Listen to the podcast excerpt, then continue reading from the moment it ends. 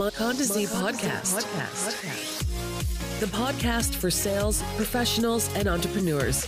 Grow your sales, grow your business. Bonjour à tous et bienvenue sur le podcast de Mokozi. J'espère que vous allez bien. Ici, vous êtes avec Kevin Noumazal, le fondateur euh, du podcast. J'espère qu'en tout cas, vous êtes bien assis parce qu'aujourd'hui, on va parler de quelque chose de très très important. Et je sais, en ayant déjà partagé euh, euh, le teaser de, cette, de cet épisode, que beaucoup ont demandé Ah, on attend véritablement le 17 septembre parce qu'on veut savoir qu'est-ce qui va être dit dans cet épisode. Parce que beaucoup se sont concernés concernant la thématique qu'on va aborder. Et dans le cadre évidemment de, d'une des grandes thématiques donc, de cette saison qui est l'éducation financière, on a souhaité utiliser donc un sous-thème qui est le thème du mariage.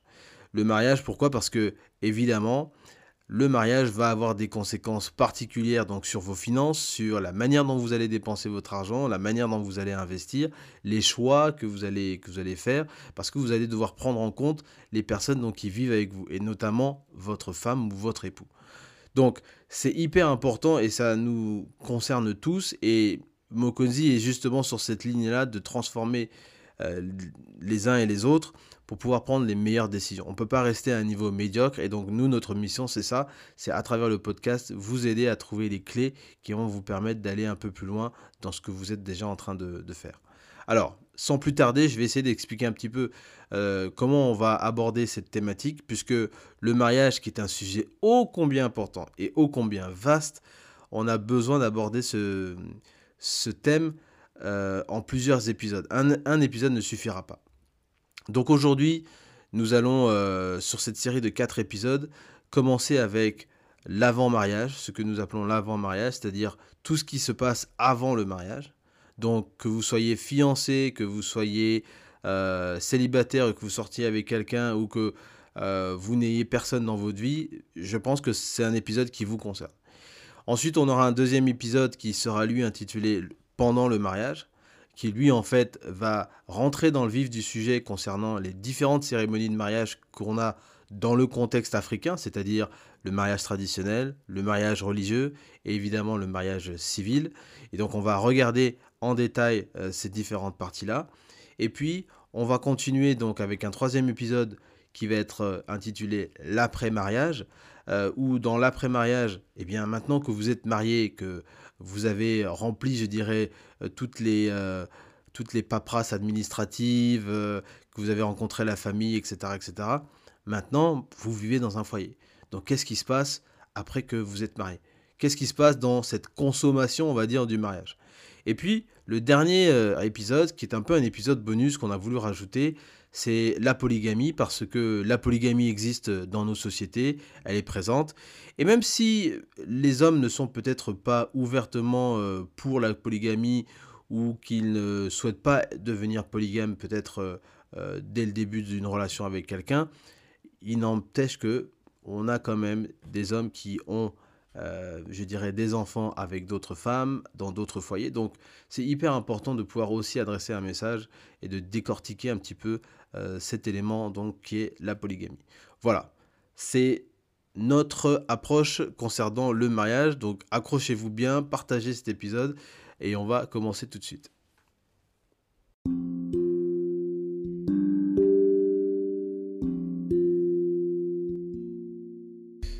Pour cette première partie, nous allons regarder ensemble euh, les origines du mariage et nous allons aussi tenter de répondre à la question qu'est-ce que le mariage?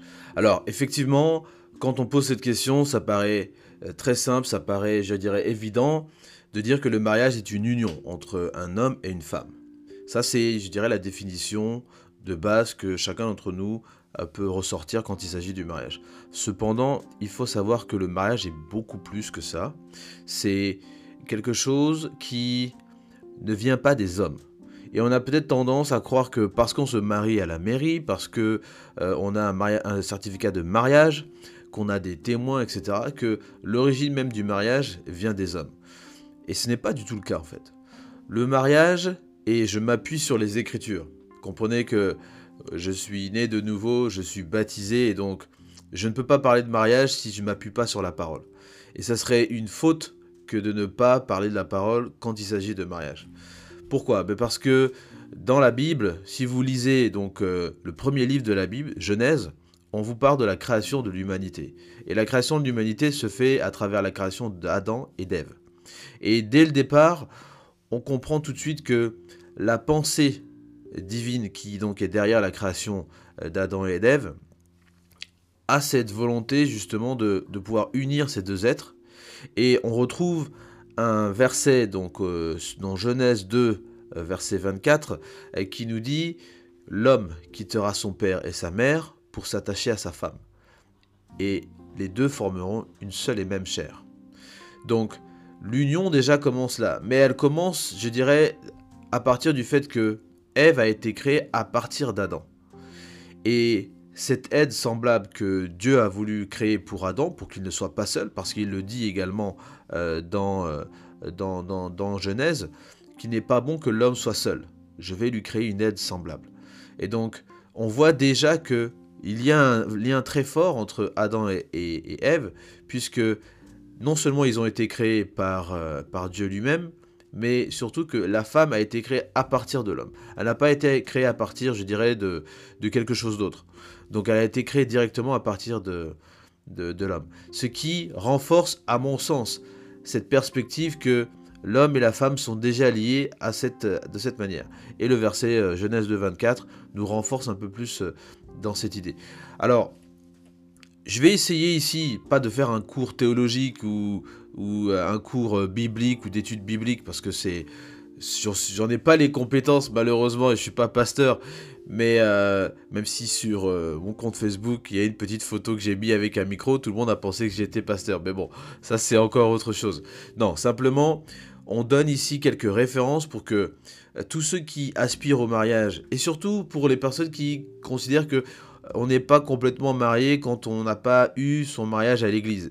Et c'est important de comprendre qu'est-ce que Dieu demande vis-à-vis du mariage. On va rentrer en détail euh, sur euh, les ordonnances de Dieu vis-à-vis du mariage dans notre deuxième épisode parce qu'on va véritablement rentrer sur les différents types de mariage dans le contexte euh, africain, à savoir le mariage traditionnel, le mariage civil et évidemment le mariage dit religieux ou le mariage à l'église.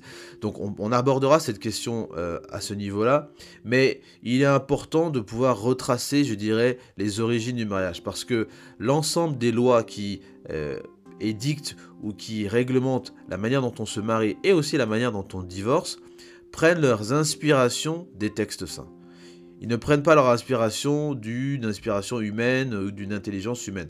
Non, ça prend ses inspirations selon les ordonnances, selon, je dirais, les, ce, que, Dieu a prévu à travers les, les textes saints. Donc c'est important de revenir sur cette base-là, sur cette origine-là, euh, pour qu'on puisse mieux comprendre de quoi il s'agit. Donc il y a six points que je vais mentionner ici, qui sont des points essentiels qu'on retrouve dans la Bible, donc de Genèse jusqu'à Apocalypse. Euh, ce sont donc les livres qu'on retrouve dans, la, Bible, du premier au dernier. On a des références qui sont faites donc au mariage, à l'homme et la femme, au fait qu'ils vivent ensemble. Il y a effectivement un certain nombre de livres euh, qui révèlent les ordonnances que Dieu euh, et les lois que Dieu énonce à travers sa parole pour justement prévenir des comportements, des situations, des attitudes que l'homme pourrait avoir, mais aussi que la femme pourrait avoir. Et tout ça est fait uniquement pour que l'homme et la femme puissent vivre en harmonie. Et c'est dans, le, c'est dans Genèse qu'on retrouve effectivement, après la création d'Ève, que Dieu leur dit, soyez féconds, multipliez-vous et peupler la terre. Donc, non seulement il leur avait donné déjà le mandat de pouvoir euh, maîtriser et de, et de, je dirais, de maîtriser les éléments, d'accord, le vent, l'eau, etc., de pouvoir nommer les, animaux et aussi de pouvoir les dominer, mais il leur donne aussi la capacité de pouvoir se reproduire et donc de pouvoir enfanter euh, et peupler la terre. Donc, c'est ici Dieu qui donne en fait sa confiance à Adam et Ève pour qu'ils puissent remplir en fait leur mission qui est donc de peupler la terre, euh, de gouverner la terre et euh, il, leur donne en fait euh, des, commandements, hein, des, directives pour pouvoir faire tout ça. Donc, les six points que j'aimerais aborder ici, c'est effectivement le fait que d'abord, quand on parle de mariage sous un, sous un angle euh, biblique, on, parle évidemment d'alliance. Donc, je l'ai dit un petit peu au début, il s'agit d'une alliance donc, entre l'homme et la femme. Euh, et on le retrouve donc à travers le, verset donc Genèse 2, 24 qui nous explique que l'homme devra quitter ses parents pour euh, en fait s'attacher à, sa femme et devenir une nouvelle chair. Donc il y a cette alliance qui se crée déjà à ce niveau-là. Euh, on a effectivement euh, d'autres versets euh, qui, parlent de ça. J'ai noté notamment les versets donc Proverbe 18, 22, qui dit ceci Celui qui trouve une femme trouve le bonheur. C'est une grâce qu'il obtient de l'Éternel. Donc ça, c'est quelque chose de, de, très important. Et le deuxième point que je vais aborder ici, c'est le fait que ça soit une union durable. Vous ne pouvez pas être uni à quelqu'un pour quelques jours ou quelques mois ou quelques années. C'est pas le but du mariage. Le but du mariage, c'est que ça dure toute une vie en fait. Et je dirais même peut-être même au-delà. Euh, donc Dieu n'a pas fait, n'a pas créé le mariage, n'a pas donné cette institution, parce que c'est un véritable cadeau divin, hein, il, faut le, il faut le rappeler, mais il n'a pas donné ce cadeau pour qu'il s'effrite et qu'il disparaisse au bout de quelques années. C'est quelque chose qui reste dans le temps. Donc c'est pour que l'homme et la femme trouvent son, son épanouissement à l'intérieur d'une structure que lui-même a créée. Donc ce n'est pas pour que cette structure s'effrite. Sinon, à quoi ça sert? Non. Et on le sait dans la Bible, pour ceux qui la lisent régulièrement, on sait que Dieu ne varie pas dans ce qu'il fait, il n'y a pas d'ombre de variation, et donc quand il fait quelque chose, il le fait, c'est parfait, ça marche, et c'est fait pour durer.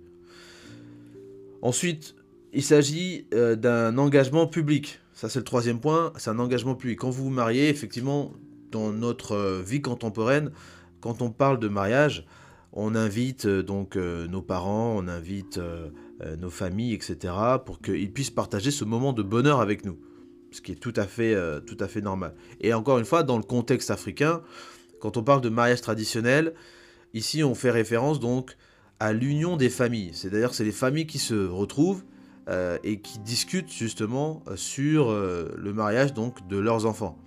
Donc, encore une fois, on, a un engagement qui se fait donc au niveau des familles. Il y aura l'engagement qui se fait au niveau de l'État pour reconnaître en société qu'effectivement vous êtes bien mariés. Et il y a évidemment la reconnaissance devant Dieu, parce que Dieu est le créateur donc du mariage, et donc ce qu'il a uni, personne ne peut le désunir. Et effectivement, vous devez aussi, je dirais, euh, euh, par rapport au fait que Dieu a créé donc le mariage, euh, vous unir aussi devant Dieu. Donc c'est tout, à fait, tout à fait normal. Donc engagement public, vous avez... alors il y a un verset que moi j'aime particulièrement concernant l'engagement public, c'est Matthieu 5, 33 qui dit ceci, Vous avez encore appris qu'il a été dit aux anciens, Tu ne parjureras point, mais tu t'acquitteras envers le Seigneur de, ce que tu as déclaré par serment. Alors, moi j'aime bien ce verset, pourquoi? Parce que euh, quand on dit ici, tu t'acquitteras envers le Seigneur de ce que tu as déclaré par serment, ça me rappelle beaucoup euh, cette, euh, le serment qu'on fait même devant, devant un maire, devant une administration ou un représentant de l'administration locale, parce que vous vous engagez. Il faut, faut savoir aussi que le mariage est un contrat. On ne le dit pas expressément dans la Bible, mais pour nous, contemporains et, aussi vis-à-vis de la loi, le mariage est un contrat. Vous signez des documents. Donc vous vous engagez à vous unir, vous vous engagez à respecter un certain nombre de droits et de devoirs vis-à-vis de votre conjoint ou de votre conjointe. Et la notion de contrat, pour moi, elle est vraiment importante parce que je dirais, si vous ne retenez pas euh, la dimension biblique de ce que je suis en train de dire, retenez au moins que le mariage est un contrat et que qui dit contrat dit que vous devez remplir un certain nombre de devoirs. Donc si je peux transposer ces exemples en, utilisant peut-être un contrat téléphonique, euh, vous êtes chez un opérateur, vous euh, avez signé donc pour avoir 20 gigas de data avec le téléphone gratuit, les SMS gratuits par mois. Bon, eh bien, votre opérateur doit vous fournir ça. Mais en échange, vous, vous devez payer. Donc, si vous ne payez pas, l'opérateur a le droit de vous, euh, de vous supprimer donc votre accès à ces 20 gigas. Voilà un contrat, c'est très simple, c'est très basique, mais vous avez des droits, vous avez des devoirs. Donc le mariage, ce n'est pas plus différent. Il y a des droits et des devoirs. Et là où, effectivement, euh, les droits, enfin, les devoirs de, l'un ou de l'autre ne sont pas respectés, c'est vrai que c'est là qu'on ouvre la porte maintenant au divorce et donc à la rupture de ce contrat. Alors il y a un autre euh, passage aussi que, j'aime bien, euh, qui témoigne un petit peu de l'engagement public, c'est Matthieu 5, 37, donc c'est un peu plus loin, qui, dit, qui dit ceci, que votre parole soit oui, oui, non, non. Ce qu'on y ajoute vient du malin. Alors, ça revient sur la prestation de serment, évidemment, mais ici c'est une manière de dire, si vous voulez vous engager, vous vous engagez fermement. Vous vous engagez pas en disant oui, mais en fait, je voulais me mettre avec lui si seulement il pouvait grandir un peu plus, s'il pouvait gagner plus d'argent, si... Non, ça ne marche pas comme ça. Je voulais me mettre avec cette femme si elle perd du poids, si elle est comme ci, si elle est comme ça. Non, il n'y a pas de conditionnalité. Soit vous vous engagez, soit vous vous engagez pas. Vous prenez la personne telle qu'elle est. Donc maintenant, c'est à vous de choisir euh, la bonne personne qui vous correspond et qui vous plaît. Ensuite, le quatrième point, c'est une relation d'amour. Alors évidemment, l'amour dans la Bible, c'est quelque chose qui est très très important. Euh, et effectivement, quand on parle d'amour, on parle d'intimité sexuelle, on parle euh, de, relations fusionnelles hein, entre, deux personnes. Donc cette relation d'amour par excellence est scellée par l'acte sexuel, donc c'est quelque chose qui, est très présent parce que c'est à travers le mariage que vous créez votre foyer. Euh, et il s'agit ici de ne pas en fait faire référence à l'acte sexuel de manière égoïste. Quand vous êtes à deux, c'est votre plaisir évidemment, mais c'est aussi le plaisir de l'autre. Euh, donc vous devez être très altruiste, je dirais, euh, à travers ce, désir. Mais c'est aussi pour faire référence à la, fidélité, à la sécurité, à la confiance, au respect et au don de soi.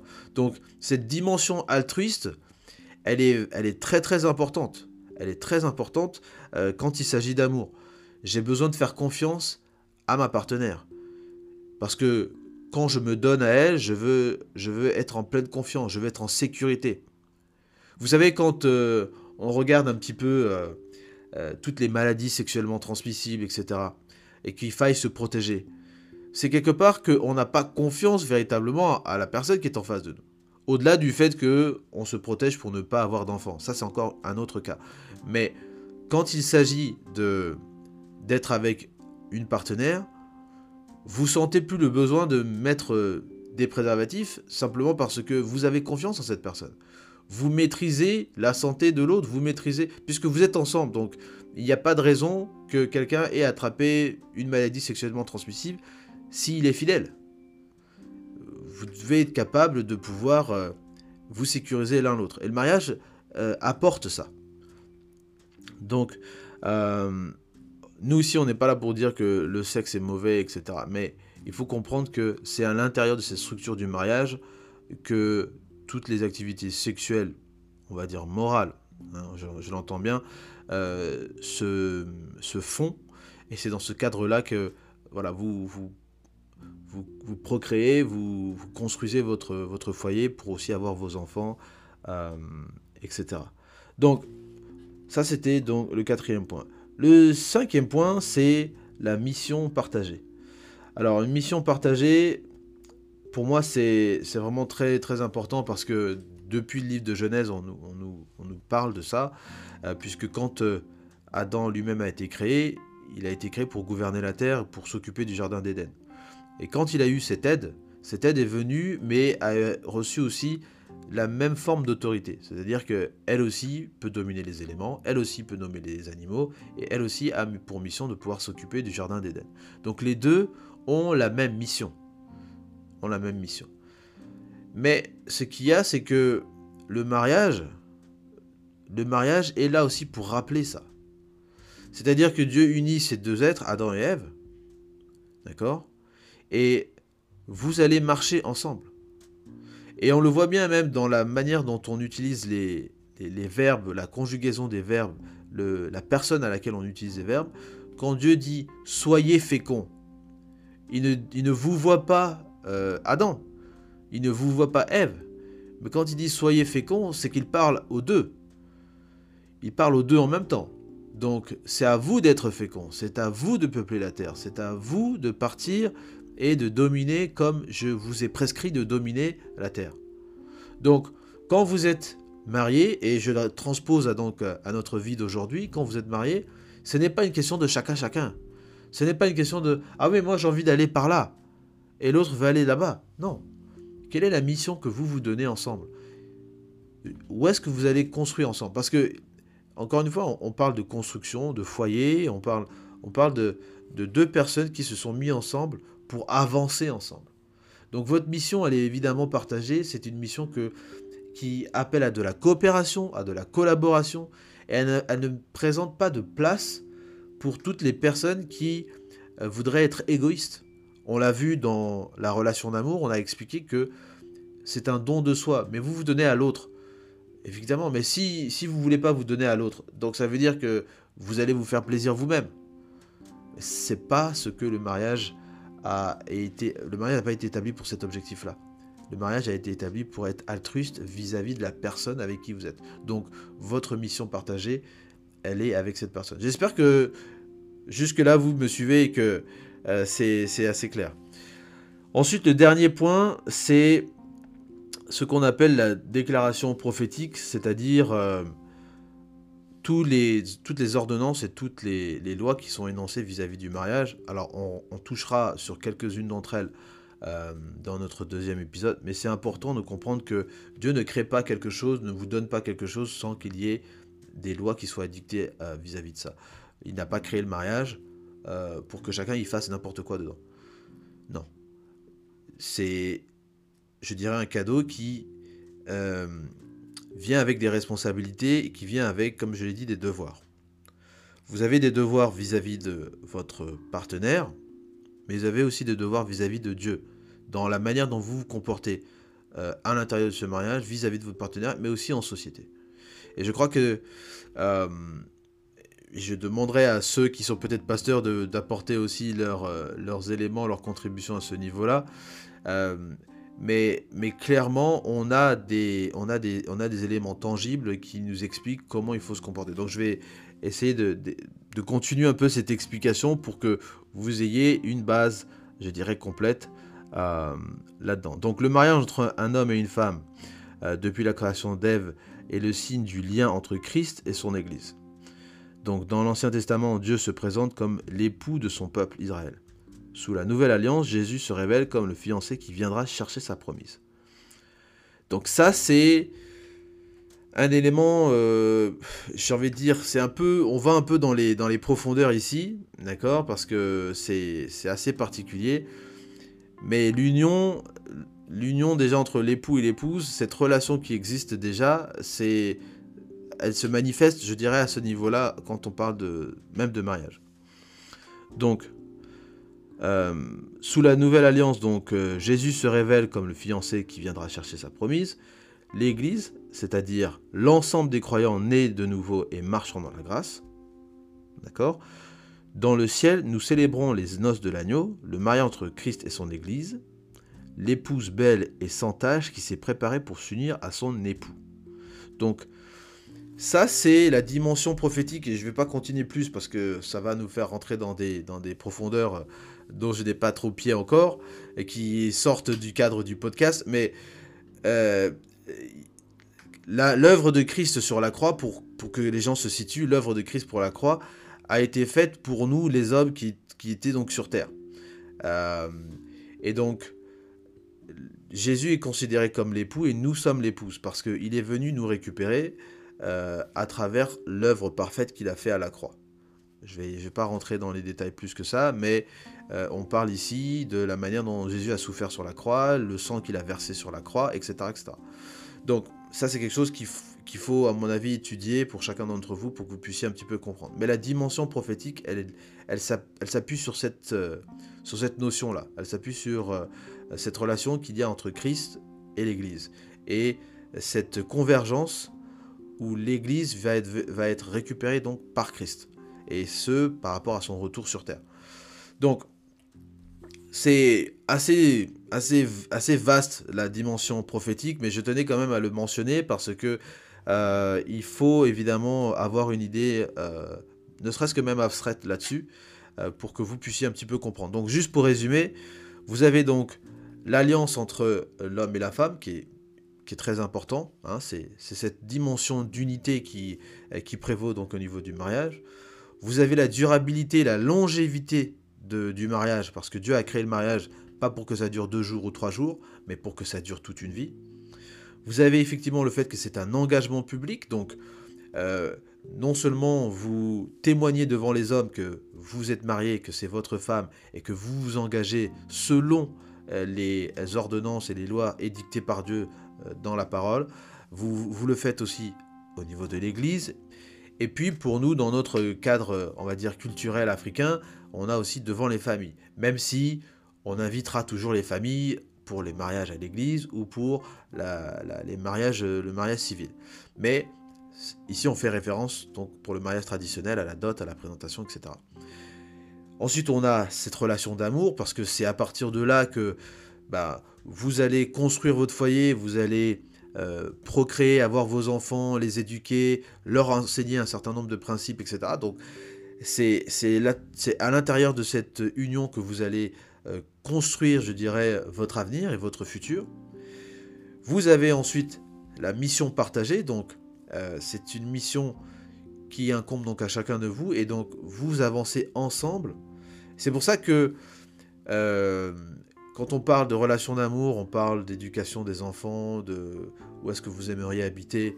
C'est une volonté qui est partagée, c'est une volonté commune. Ce n'est pas de dire moi j'ai envie d'habiter à Amsterdam et puis l'autre a envie d'habiter en Suisse. Non, euh, ça marche pas comme ça.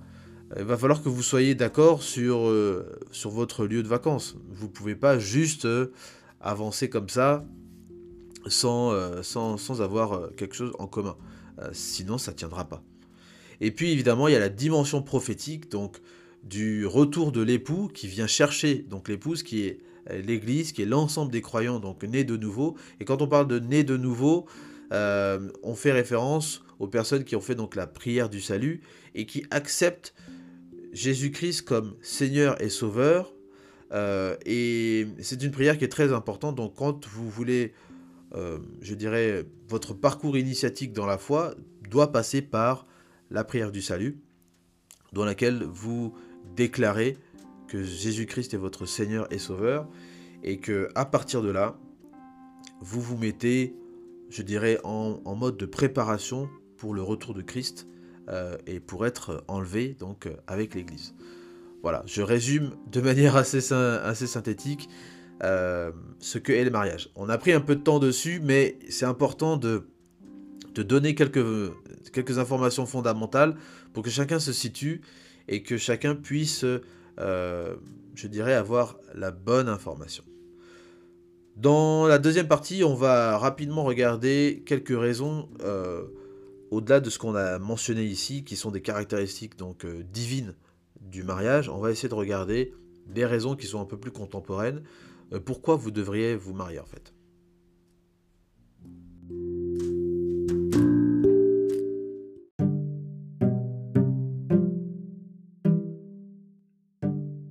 Nous sommes de retour donc euh, sur notre épisode euh, d'éducation financière où nous parlons euh, de mariage, notre mini-série donc sur le mariage nous allons parler de l'avant, le pendant, l'après et la polygamie. Donc nous allons avoir ces quatre épisodes.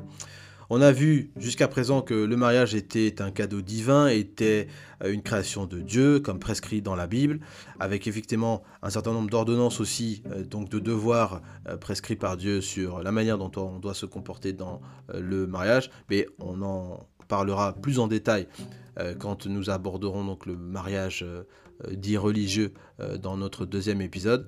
Cependant, on a évoqué déjà quelques raisons, et c'est un petit peu ce qu'on aimerait faire maintenant dans cette deuxième partie, rentrer un peu plus dans le vif du sujet du pourquoi. Pourquoi vous devriez vous marier? Euh, Effectivement, on a vu, il y a une dimension financière qui est indéniable. Quand vous êtes à deux, que vous avez deux sources de revenus, c'est plus intéressant que quand vous êtes tout seul. Euh, et je ne veux pas pinailler sur les détails de combien gagne un tel, un tel, mais si vous gagnez tous les deux, je ne sais pas moi, 80 000 euros par an, eh bien, c'est toujours mieux que euh, si vous êtes seul et que vous gagnez 120 000 euros euh, tout seul par an.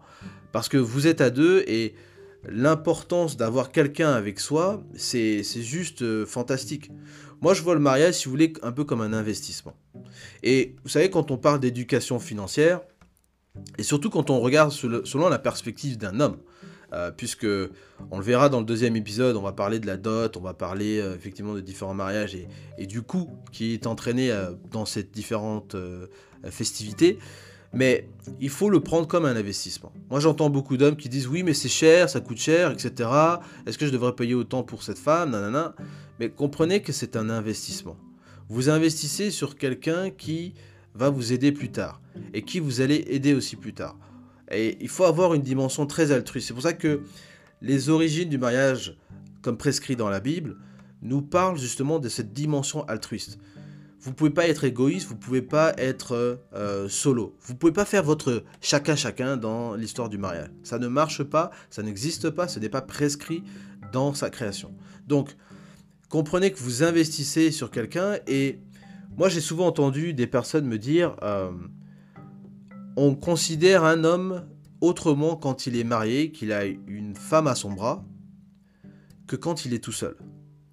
Parce que quand vous êtes tout seul, on peut se poser des questions sur votre capacité à pouvoir attirer une femme et à pouvoir en prendre soin.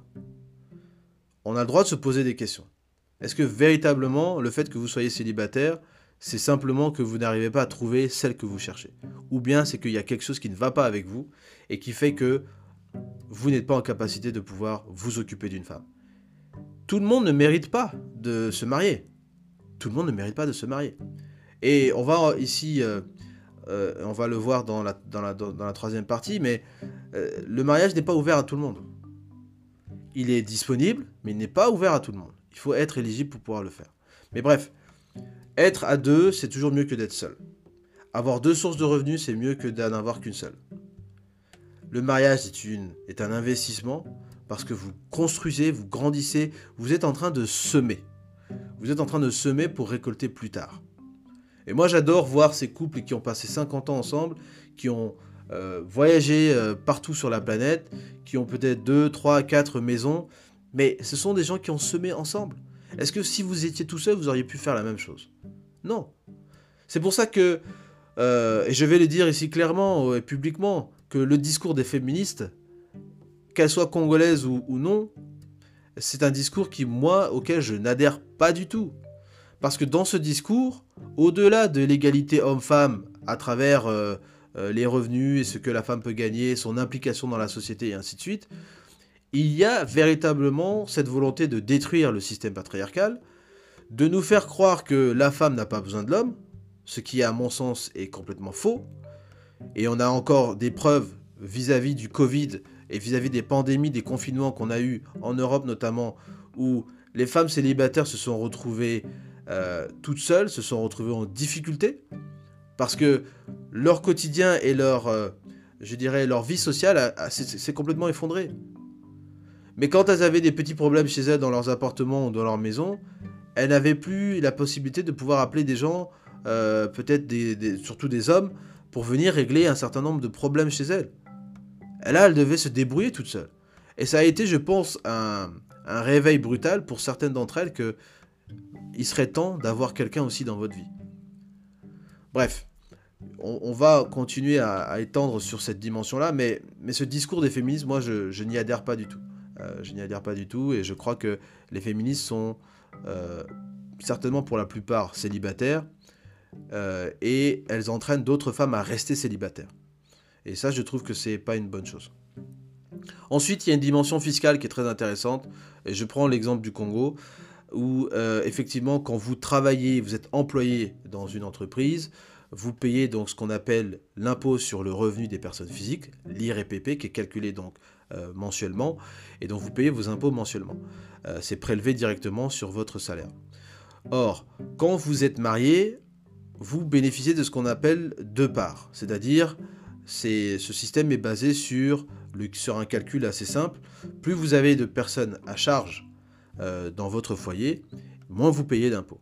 Donc, être marié signifie que vous avez une personne à charge. Et ici, on est simplement là, là pour dire que euh, si vous êtes marié, en tant qu'homme, vous devez prendre soin de votre femme. Ça, c'est quelque chose que tout homme comprend, que tout homme accepte. Et donc, sur votre feuille euh, d'imposition, vous allez voir que vous avez deux parts. Et donc, ça va réduire de manière pas non plus extraordinaire, mais ça va quand même réduire euh, ce que vous payez comme impôt. Ensuite, si vous avez des enfants, eh bien chaque enfant aura donc une demi-part. Je crois que c'est jusqu'à l'âge de 18 ans, vous pouvez donc euh, avoir ces demi-parts. Donc, si vous avez 2, 3, 4, 5, 6 enfants, eh bien c'est une demi-part, une demi-part, demi-part pour chaque enfant, et ça vous réduit encore. Alors, évidemment, il y a des fraudes là-dedans, puisque beaucoup de gens déclarent des enfants qui ne sont évidemment pas les leurs, euh, pour réduire leurs impôts, parce que le système fiscal au Congo, bon, c'est un système qui... Euh, euh, n'est pas du tout, enfin, qui est très, très intrusif et qui, et qui tient à la gorge beaucoup de ménages. Mais au moins, quand vous êtes marié, vous bénéficiez de cet aspect-là. L'autre chose qui est très importante, et beaucoup de femmes, et c'est pour ça que le discours des féministes pour moi n'a pas de sens, c'est que je connais beaucoup d'amis à moi qui se sont retrouvés avec un certain nombre de, un certain nombre d'hommes, ont eu des enfants, mais n'ont pas été mariés. Donc non seulement les familles ne sont pas au courant de la personne avec qui leur fille fréquente, euh, mais surtout ces femmes-là n'ont aucune protection, en fait. Elles ne peuvent même pas revendiquer auprès de l'État que voilà l'enfant de, voilà le père de l'enfant et il devrait s'occuper de moi. Il devrait s'occuper de son enfant. Parce que, en fait, vous existez de nulle part. Si demain vous souhaitez euh, partir émigrer à l'étranger, eh bien, si vous êtes marié, on va vous demander votre certificat de mariage pour un rapatriement familial. Mais si vous ne l'êtes pas, on ne peut pas vous emmener. Ça veut dire que vous devez faire votre demande séparément et vous devez apporter vos documents séparément. Donc si votre compagnon euh, quitte le pays pour aller travailler dans un autre pays parce qu'il a été muté euh, par sa structure, etc., vous serez en difficulté pour pouvoir le suivre. Parce que ce que lui va présenter comme document à l'ambassade pour son visa, ce n'est pas ce que vous allez être en capacité de présenter. Donc c'est du bon sens, mais le mariage vous apporte ça. Vous apporte ces éléments-là. D'accord? Euh, Et donc je crois que c'est... Je vais juste terminer là-dessus, d'accord? Je vais juste terminer là-dessus. Il faut comprendre que le mariage est un investissement. Le mariage est un investissement, vous investissez sur une personne.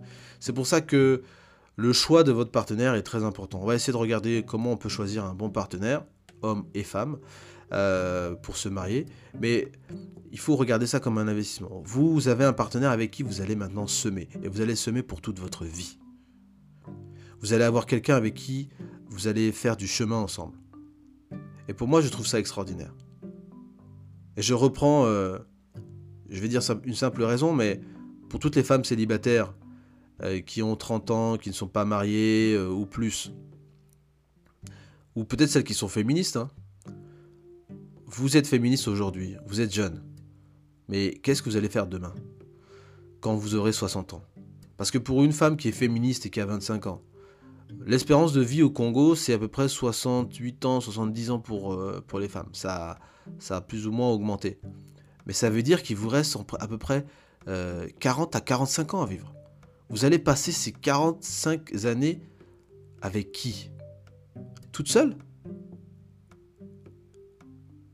Ben, Je sais pas. À ce moment-là, il faudra peut-être acheter un chien ou un chat, je sais pas. Mais 45 ans, c'est long, hein 45 ans, c'est long. C'est très très très long. Voilà, donc c'est ce qui va conclure donc notre deuxième partie. Euh, et on va aborder dans la troisième partie le quand et le comment se marier.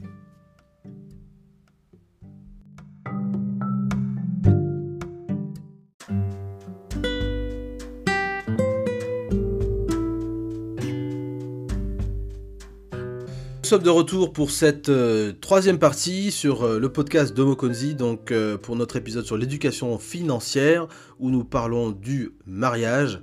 Et ici, sur cette troisième partie, on va répondre un petit peu à la question du comment se marie-t-on hein, Quand et comment se marie-t-on C'est une question qui propose plusieurs réponses, si vous êtes un homme, si vous êtes une femme. Et on va essayer d'apporter quelques éléments. Alors, je tiens à le dire d'entrée de jeu, il ne s'agit pas de proposer des éléments euh, qui sont des éléments, on va dire, magiques ou des solutions miracles. et qui vont faire que demain, si vous appliquez ça, vous allez trouver votre homme tout de suite.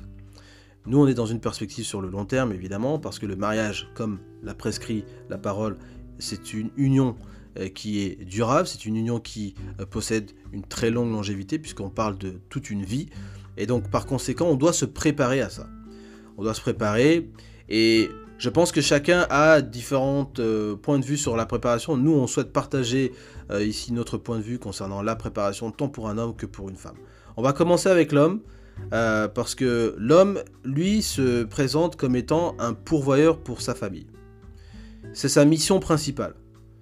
C'est sa mission principale, il pourvoit aux besoins de sa famille, il pourvoit aux besoins de, son foyer.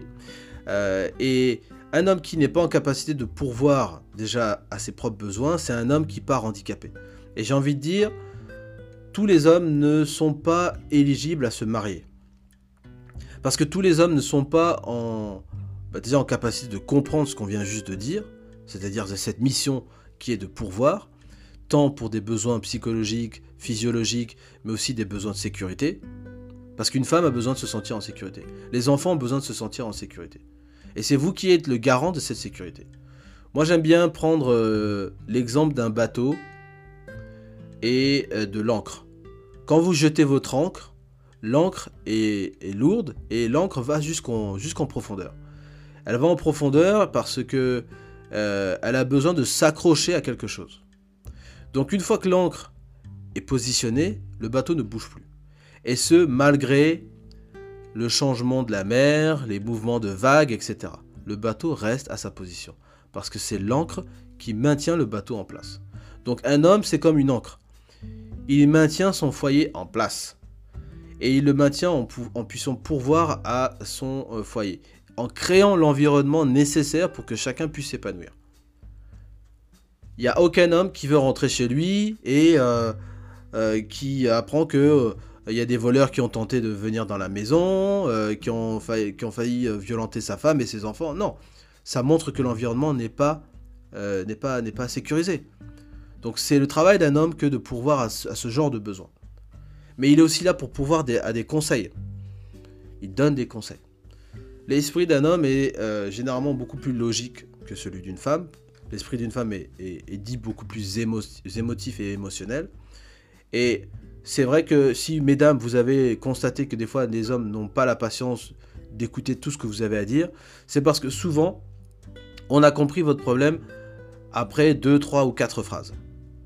Et donc, la question pour nous, c'est bon, c'est quoi la solution? Qu'est-ce qu'on fait? C'est pour ça que des fois les conversations sont courtes qu'on n'est pas là à exprimer nos, sentiments, nos émotions, parce que euh, nous, on fonctionne avec un esprit logique. Ok, il y a une araignée dans le coin, d'accord. T'as un balai, t'as un insecticide, mais pendant ce temps-là, votre femme, elle va vous dire Non, mais j'ai peur, je peux pas, là, là, là. Ok. Mais pour nous, la solution, c'est quoi? Soit on tue l'araignée, ou soit on la fait sortir. Pour nous, ça s'arrête là. C'est-à-dire que notre logique, elle avance à ce niveau-là. Oh, chérie, j'ai un problème avec la voiture, elle avance pas, et ceci. Mais nous, la première réaction qu'on va avoir, c'est quoi? Est-ce qu'il y a de l'essence? Est-ce qu'il y, a, y a les voyants qui s'allument? Est-ce que tu as enlevé ton frein à main? Est-ce que tu as mis ta vitesse? On va poser toutes ces questions-là pour éliminer toutes les, problèmes qui peuvent vous empêcher de conduire. Je prends ces exemples un peu pêle-mêle, pas pour dire qu'une femme n'est pas capable de déceler ces problèmes-là, mais que souvent, on est confronté, nous, en tant qu'hommes, à des situations où nos femmes, nos partenaires sont euh, dépassés par un certain nombre de situations, ont besoin de notre aide, et nous, la manière dont on règle le problème, on le règle de manière logique. C'est simplement ça que je voulais apporter comme élément. Donc, vous devez diriger avec votre portefeuille. Donc, si vous avez 20 ans, euh, si vous avez moins de 30 ans, et même si vous avez 30 ans, j'ai envie de dire, votre but, c'est de gagner de l'argent, c'est de mettre de l'argent de côté, c'est de vous préparer à pouvoir vous marier. Euh, c'est vous préparer à avoir quelqu'un que vous allez euh, avoir dans votre foyer. Votre but, c'est seulement ça. Le but de l'homme, il est là. Sa mission, elle est là. D'accord? Et ça sera de trouver la meilleure personne qu'il vous faut. Je vais continuer juste en disant ceci. L'homme, c'est celui qui contrôle l'accès au mariage et aux relations. C'est l'homme qui vient prendre une femme et qui décide de la marier. Alors évidemment, la femme, elle accepte ou elle accepte pas mais c'est celui qui vient faire cette démarche, c'est celui qui prend l'initiative. Et c'est celui qui vient mettre son argent euh, pour les négociations, notamment de la dot, puisque on est dans un contexte africain, et qui va demander la permission aux parents de pouvoir marier leur fille. Donc comprenez que si vous êtes quelqu'un qui ne travaille pas, qui n'a pas de source de revenus, qui est chômeur depuis X temps, ou qui attend que le gouvernement euh, vous intègre dans la fonction publique ou je ne sais quoi, vous, vous, partez handicapé pour pouvoir vous marier. Donc votre responsabilité, elle est là, elle est de, de pourvoir déjà à vos propres besoins, mais aussi aux besoins de euh, la femme que vous souhaitez marier, et de tout ce qui va rentrer dans cet investissement, puisque vous investissez dans un partenaire. Le mariage ici pour nous, c'est un investissement. Donc ne regardez pas le mariage comme étant Ah oui, mais la dot, il demande 2 millions. Ah oui, mais la dot. Non, c'est un investissement.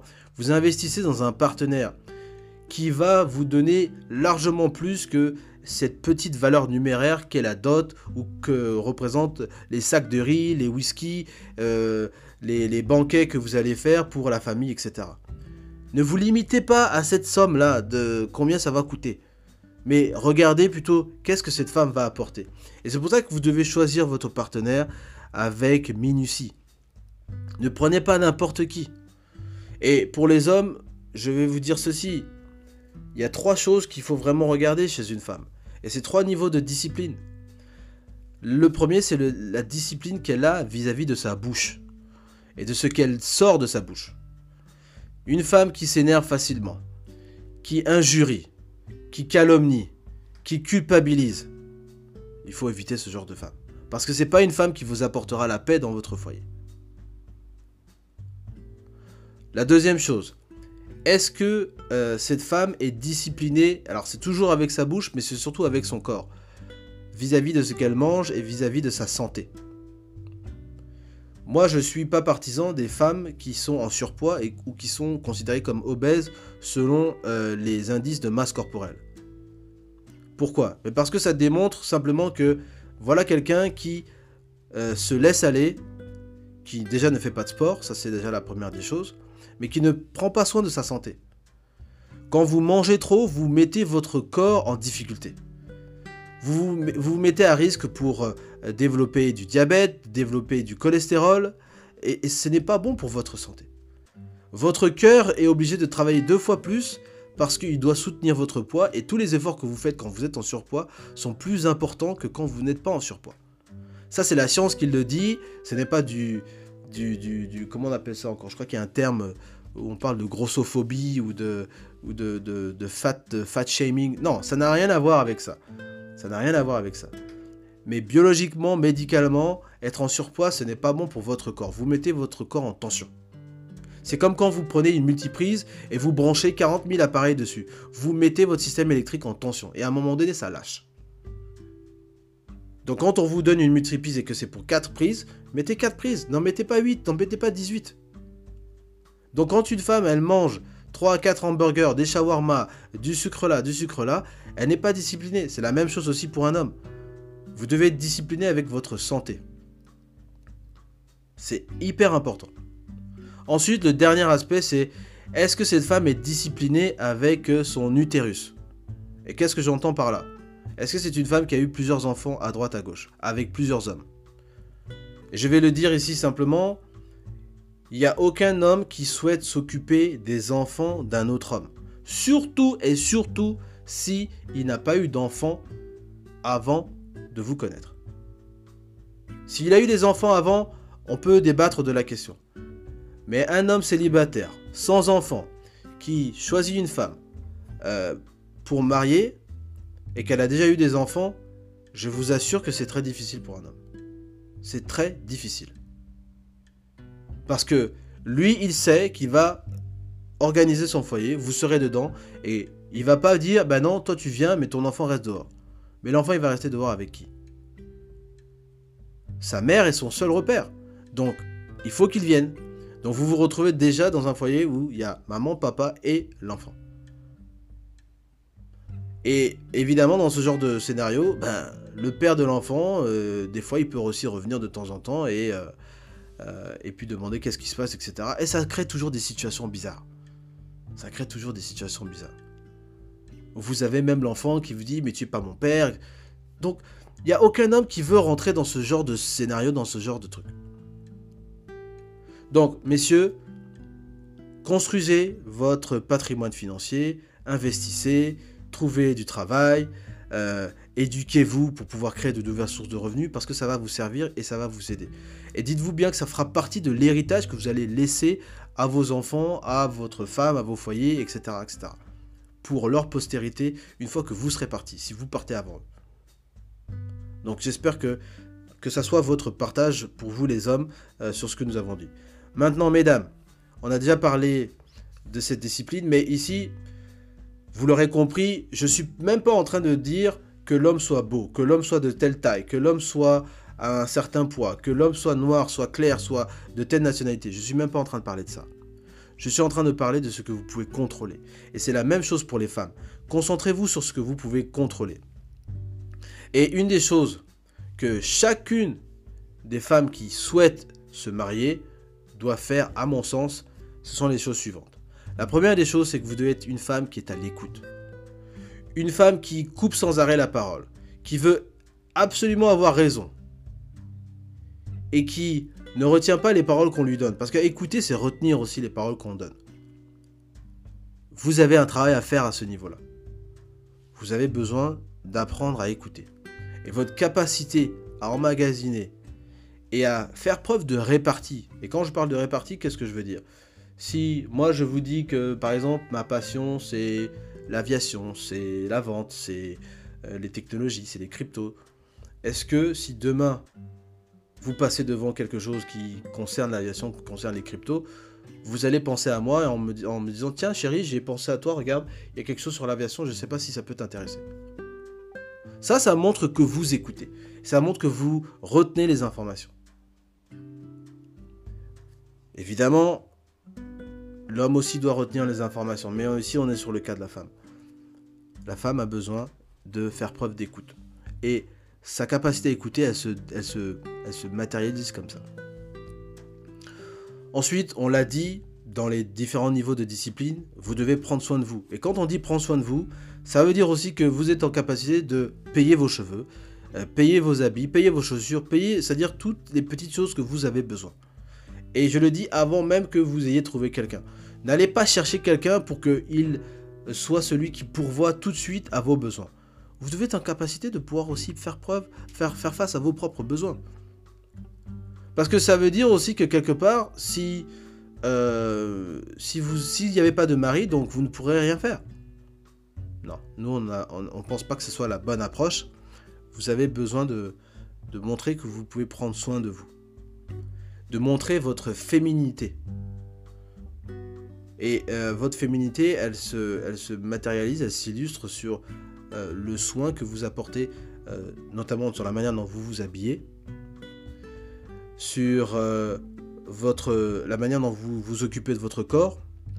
Et on a dit ici qu'effectivement, si vous êtes tout le temps en train de, de, manger et que vous... comment ça, ne, enfin, que vous êtes toujours en train de manger et que vous n'avez pas de, discipline vis-à-vis de ce que vous mangez et, vous ne faites pas de sport, euh, vous n'essayez pas de garder plus ou moins la ligne, on l'a dit encore, vous mettez votre corps en danger. Et c'est pas une bonne chose. C'est pas une bonne chose. Donc il y a une discipline à euh, ici se regarder. Comprenez la mission de l'homme. La mission de l'homme, elle est de pourvoir aux besoins de son foyer. Donc lui, son rôle, c'est de s'occuper de vous. Mais ça ne veut pas dire que vous devez rester là les bras croisés à ne rien faire. Vous devez aussi vous occuper de lui. On l'a dit euh, parmi les six points dans la première partie qu'il s'agit d'une mission partagée. Vous construisez, vous semez ensemble. Mais oui, mais si vous semez ensemble, vous devez aussi aider l'autre. Et on l'a dit dans Genèse 2, 24, vous êtes une aide semblable. La femme est une aide. Donc si vous n'aidez pas votre mari, à quoi lui servez-vous?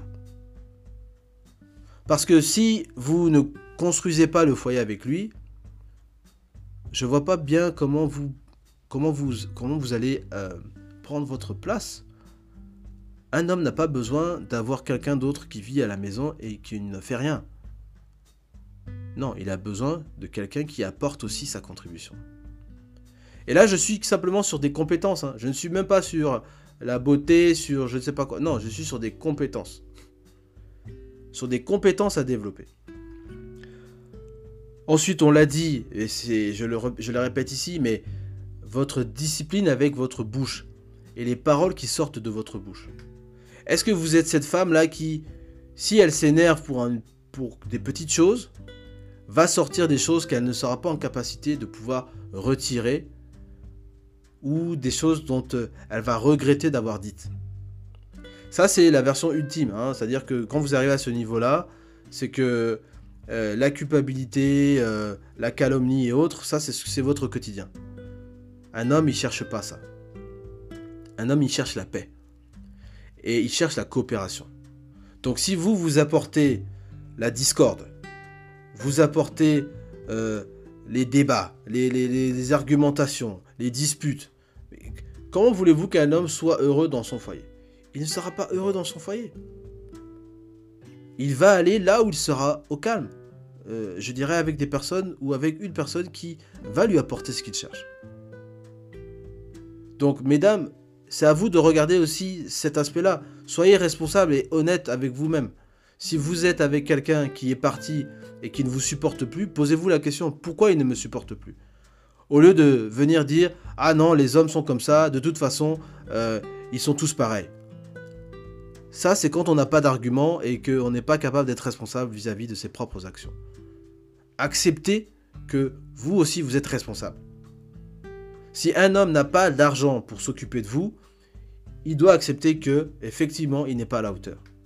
Mais si vous, vous n'êtes pas capable d'apporter la paix dans un foyer, d'apporter la paix dans une relation, même si vous êtes en train de sortir ensemble, hein, petit copain, petite copine, et que vous n'êtes pas capable d'apporter de la paix, d'apporter euh, un échantillon de ce que vous avez comme compétence à votre petit copain.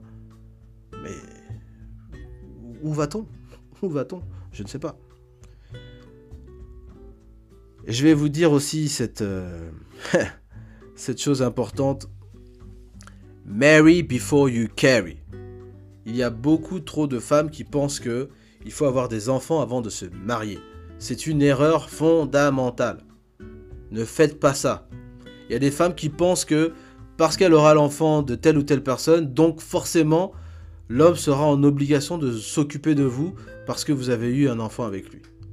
Et quand on a dit tout à l'heure que l'homme contrôle l'accès au mariage et aux relations, la femme, elle, en revanche, contrôle l'accès au sexe et, par conséquent, à la naissance. C'est-à-dire aux personnes qu'elle va mettre au monde. C'est la femme qui contrôle son cycle. C'est la femme qui sait quand est-ce qu'elle a ses règles. C'est pas l'homme.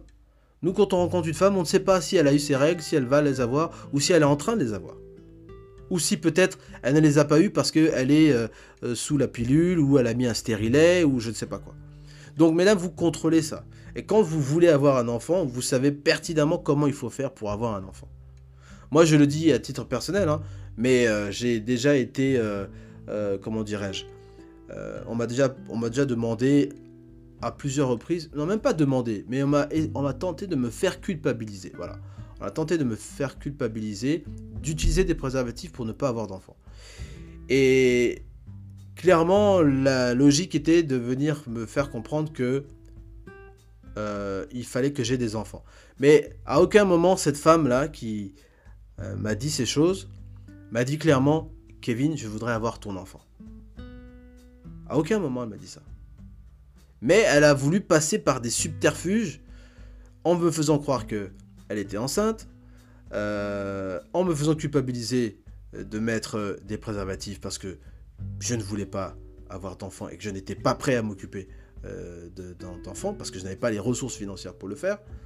Mais je vous dis ça parce que c'est très courant, c'est très commun. Il y a beaucoup de femmes qui, qui lancent ce genre de tactique. Et je trouve ça très déplaisant. Et vous retrouvez nos sœurs qui se retrouvent avec un, deux enfants, des fois de, pères différents. Elles n'ont pas de travail parce qu'elles étaient dans cette logique de se dire que bon, mais comme j'ai eu l'enfant d'un tel, maintenant il me doit parce que j'ai son enfant. Et bon, si vous étiez en train de faire vos études, maintenant c'est votre maman, donc la grand-mère de vos enfants, euh, qui s'occupe de vos enfants. Et on a des situations où la grand-mère maintenant devient la maman de ses enfants. Et les enfants euh, l'appelle maman. Or qu'en fait c'est leur grand-mère. Donc ça crée toute une confusion dont euh, les répercussions vont être euh, terribles. Donc personnellement, moi je, vous dis, mariez-vous d'abord, créez un, foyer stable, choisissez un partenaire euh, qui correspond à ce que à ces standards là. Ce sont juste des standards, ce sont juste des compétences. Maintenant que vous vouliez me dire, oui, mais Kevin, tu sais, moi, euh, j'aime les hommes grands parce que moi, je suis grande, euh, j'aime les hommes qui sont noirs, mon gars doit être congolais, il n'y a pas de problème. Vous pouvez ajouter ces critères-là. Il n'y a pas de problème. Simplement, soyez réaliste. Soyez réaliste. Si vous voulez un homme qui soit très grand, un homme qui fait 2 mètres, regardez les statistiques. Combien d'hommes de 2 mètres nous avons dans, euh, dans une population de 5 millions d'habitants? Si c'est 2% de la population, eh bien, il n'y en a pas beaucoup. Il n'y en a vraiment pas beaucoup. Si en revanche, vous dites par exemple, ah mais Kevin, tu sais, euh, moi j'ai pas envie d'être un homme qui d'être avec un homme qui gagne 100 000 francs par mois ou 200 000 francs par mois. Moi, mon homme, il doit gagner 1 million, 1 million 5. Ok, il a pas de problème. Il a pas de problème. Mais dites-vous bien que vous n'êtes pas la seule femme à vouloir aussi un homme qui gagne peut-être autant d'argent. Si la moyenne des hommes gagne entre peut-être 100 000 et 500 000 francs, Dites-vous bien que dès lors que vous sortez maintenant de cette moyenne, vous êtes dans le top 10%, dans le top 5% des gens qui gagnent peut-être plus d'un million, voire deux millions par mois. Donc, combien de femmes cherchent ces hommes-là? Parce que vous, mesdames, vous êtes évidemment en compétition face à d'autres femmes qui souhaitent euh, trouver des hommes qui ont des, attributs identiques à ceux que vous cherchez. Et je vais continuer en disant simplement que euh, il ne s'agit pas pour les femmes d'attirer simplement un homme. Parce que le but ultime ici, c'est le mariage. Ce n'est pas de sortir juste avec quelqu'un. Ça, tout le monde peut le faire. Mais c'est de construire une relation stable qui va aboutir au mariage. Qui va faire que l'homme prend sa décision de dire, ok, je vais rencontrer tes parents, je vais me présenter, et nous allons nous marier c'est une décision que l'homme doit prendre. Si vous, vous avez validé que c'est l'homme qu'il vous faut, lui doit valider que vous êtes la femme qu'il lui faut. Donc c'est à vous de prouver aussi que vous êtes méritante d'avoir ce contrat, d'avoir ce titre d'être Madame Intel. Donc, je, pense que euh, ici on est sur des bases qui sont très simples. On n'est pas sur des choses farfelues, on n'est pas sur des choses qui sortent de, de l'ordinaire. Mais les femmes se sont perdues avec des discours, et je redis encore, les discours féministes qui sont en train de désavouer le mariage, de désavouer les unions avec les hommes, de désavouer le rôle de l'homme et l'importance de l'homme dans la vie d'une femme. Et on a des femmes qui préfèrent prioriser leur carrière, prioriser leurs études et accepter cette idée que vous pouvez vous marier après 30 ans. Euh, L'intitulé de cette partie, c'est quand et comment on se marie. Le quand, pour l'homme, c'est évidemment, et je vais te donner une fourchette, c'est entre 30 et 40 ans. Un homme devrait se marier dans cette période-là. Avant, il peut le faire, évidemment, mais il y a beaucoup de chances qui indiquent qu'il ne sera pas en capacité financière et je dirais assez mature pour pouvoir le faire. Ça, c'est mon point de vue. Et je le dis vis-à-vis de l'évolution de la société et de, euh, la croissance phénoménale de la frivolité et de l'instabilité des relations dans lesquelles euh, notre génération s'engage et dans laquelle en fait il n'y a absolument aucun avenir. Multiplier les partenaires, ça n'a pas de sens et ce n'est pas bon ni pour l'homme ni pour la femme. Concernant euh, l'homme, je rajouterais également aussi que dans entre 30 et 40 ans, l'homme est véritablement dans ses meilleures années. Dans ses meilleures années, pourquoi? Parce que c'est à partir de là qu'il met toute son expérience à profit, qu'il est en capacité de véritablement gagner beaucoup plus. Et pour tous les hommes qui ont qui prennent le conseil de travailler à fond pendant leur, euh, vingtaine, eh bien, vous commencez à comment dirais-je, à récolter tout ce que vous aurez semé justement pendant cette période. Donc, à partir de 30 ans, vous allez véritablement récolter tout ce que vous aurez semé quand vous aviez 21 ans, 22 ans, etc. Et ça, c'est, ça, c'est magique. Ça, c'est, extraordinaire. Donc, un homme, à 30 ans, il est, en il est dans une meilleure situation financière qu'il ne l'était à 22 ans, à 25 ans ou à 23 ans. Ça, c'est indéniable. Maintenant, pour les femmes, pour les femmes, c'est très simple. Votre meilleure période et la période dans laquelle vous devez vous marier, c'est, à mon sens, entre 20 et 27 ans. Parce que vos meilleures années, elles sont là. Vos meilleures années, euh, biologiquement parlant, elles sont là. Dès lors que vous passez 30 ans, vous rentrez dans ce qu'on appelle, euh, et si vous voulez avoir des enfants, vous rentrez dans ce qu'on appelle des grossesses gériatriques. C'est-à-dire que vous faites partie des, personnes dites, on va dire, vieilles, qui euh, ont des enfants. Puisque la ménopause, on est aux alentours des 40 ans, 42 ans par là. Et pour certaines, ça peut être jusqu'à 45 ans. Mais il y a des personnes qui, arrivent et qui sont ménopausées même avant 40 ans. Donc, attendre 30 ans, c'est comme attendre vers la fin de pouvoir avoir des enfants. D'autant plus que si vous attendez, sachez bien que ça prend du temps de se marier. On ne se marie pas du jour au lendemain. Mais surtout, un homme, lui, il se marie euh, et s'il souhaite avoir des enfants, construire un foyer, il veut, se, mettre avec une femme qui est en capacité d'avoir des enfants. Si un homme vous dit, bah, écoutez, moi, euh, moi j'ai envie d'avoir quatre enfants, et que vous, bon, finalement, euh, vis-à-vis de votre santé, etc., vous ne pouvez qu'en avoir deux. Bon, mais qu'est-ce qu'on fait? Faut-il qu'il aille chercher une deuxième femme? Comment on fait? Est-ce qu'il va, aller avec vous parce que euh, vous ne pouvez avoir que deux enfants? Ou peut-être si on vous dit que vous ne pouvez pas avoir d'enfants, comment on fait? C'est toute une question. Donc, je ne suis pas en train de parler de la, fécondité de la femme euh, par rapport à qui est stérile, qui n'est pas stérile, parce que l'homme et la femme peuvent être stériles, il n'y a, pas de, a pas de souci là-dessus, euh, c'est des, faits. Mais je, le dis simplement parce que euh, l'homme, lui, se marie avec une intention formelle de vouloir fonder un foyer, de vouloir avoir des enfants. Mais s'il ne peut pas avoir ça de la personne qui est censée lui fournir des enfants, euh, ça crée un problème. Ça crée un problème. Donc vos meilleures années, c'est entre 20 et 27 ans à mon avis.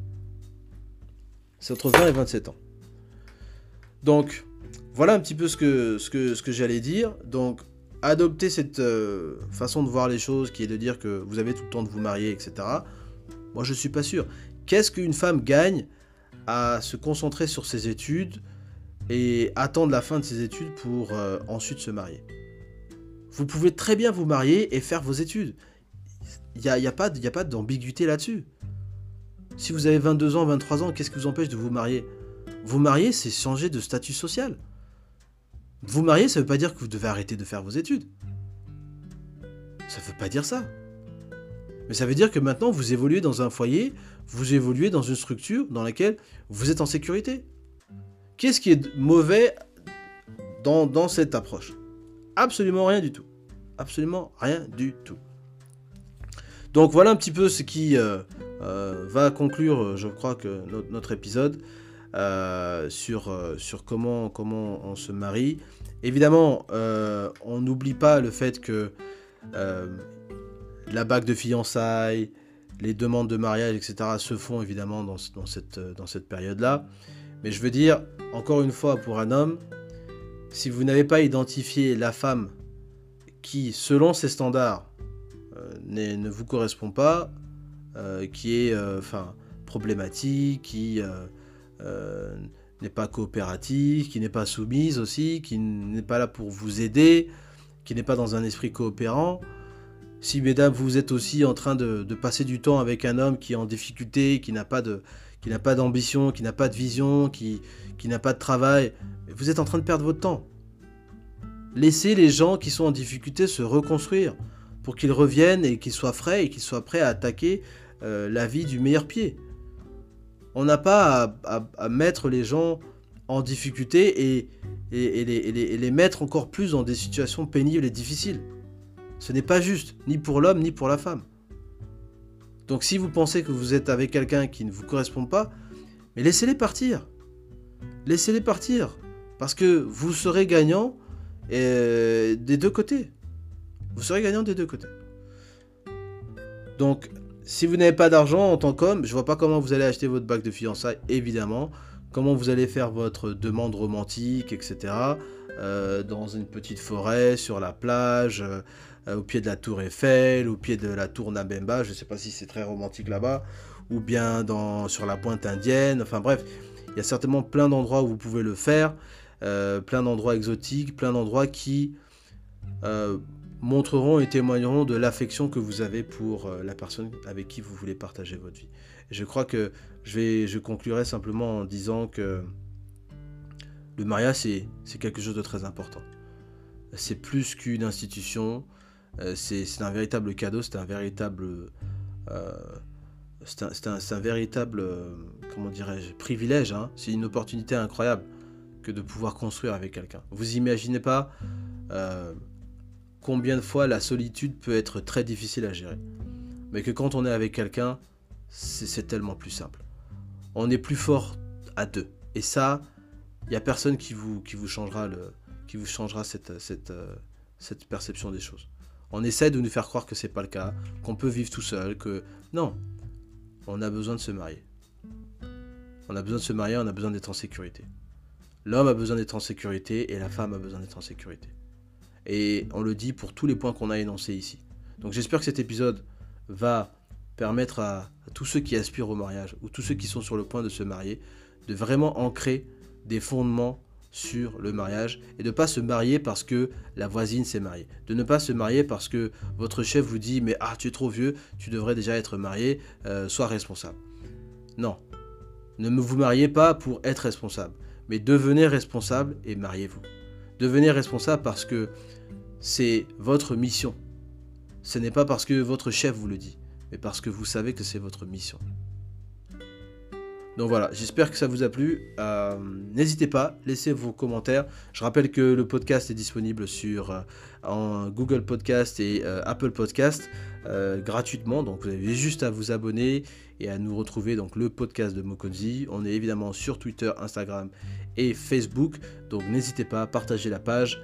Et puis, on vous retrouve la semaine prochaine pour un nouvel épisode. Ciao, ciao, ciao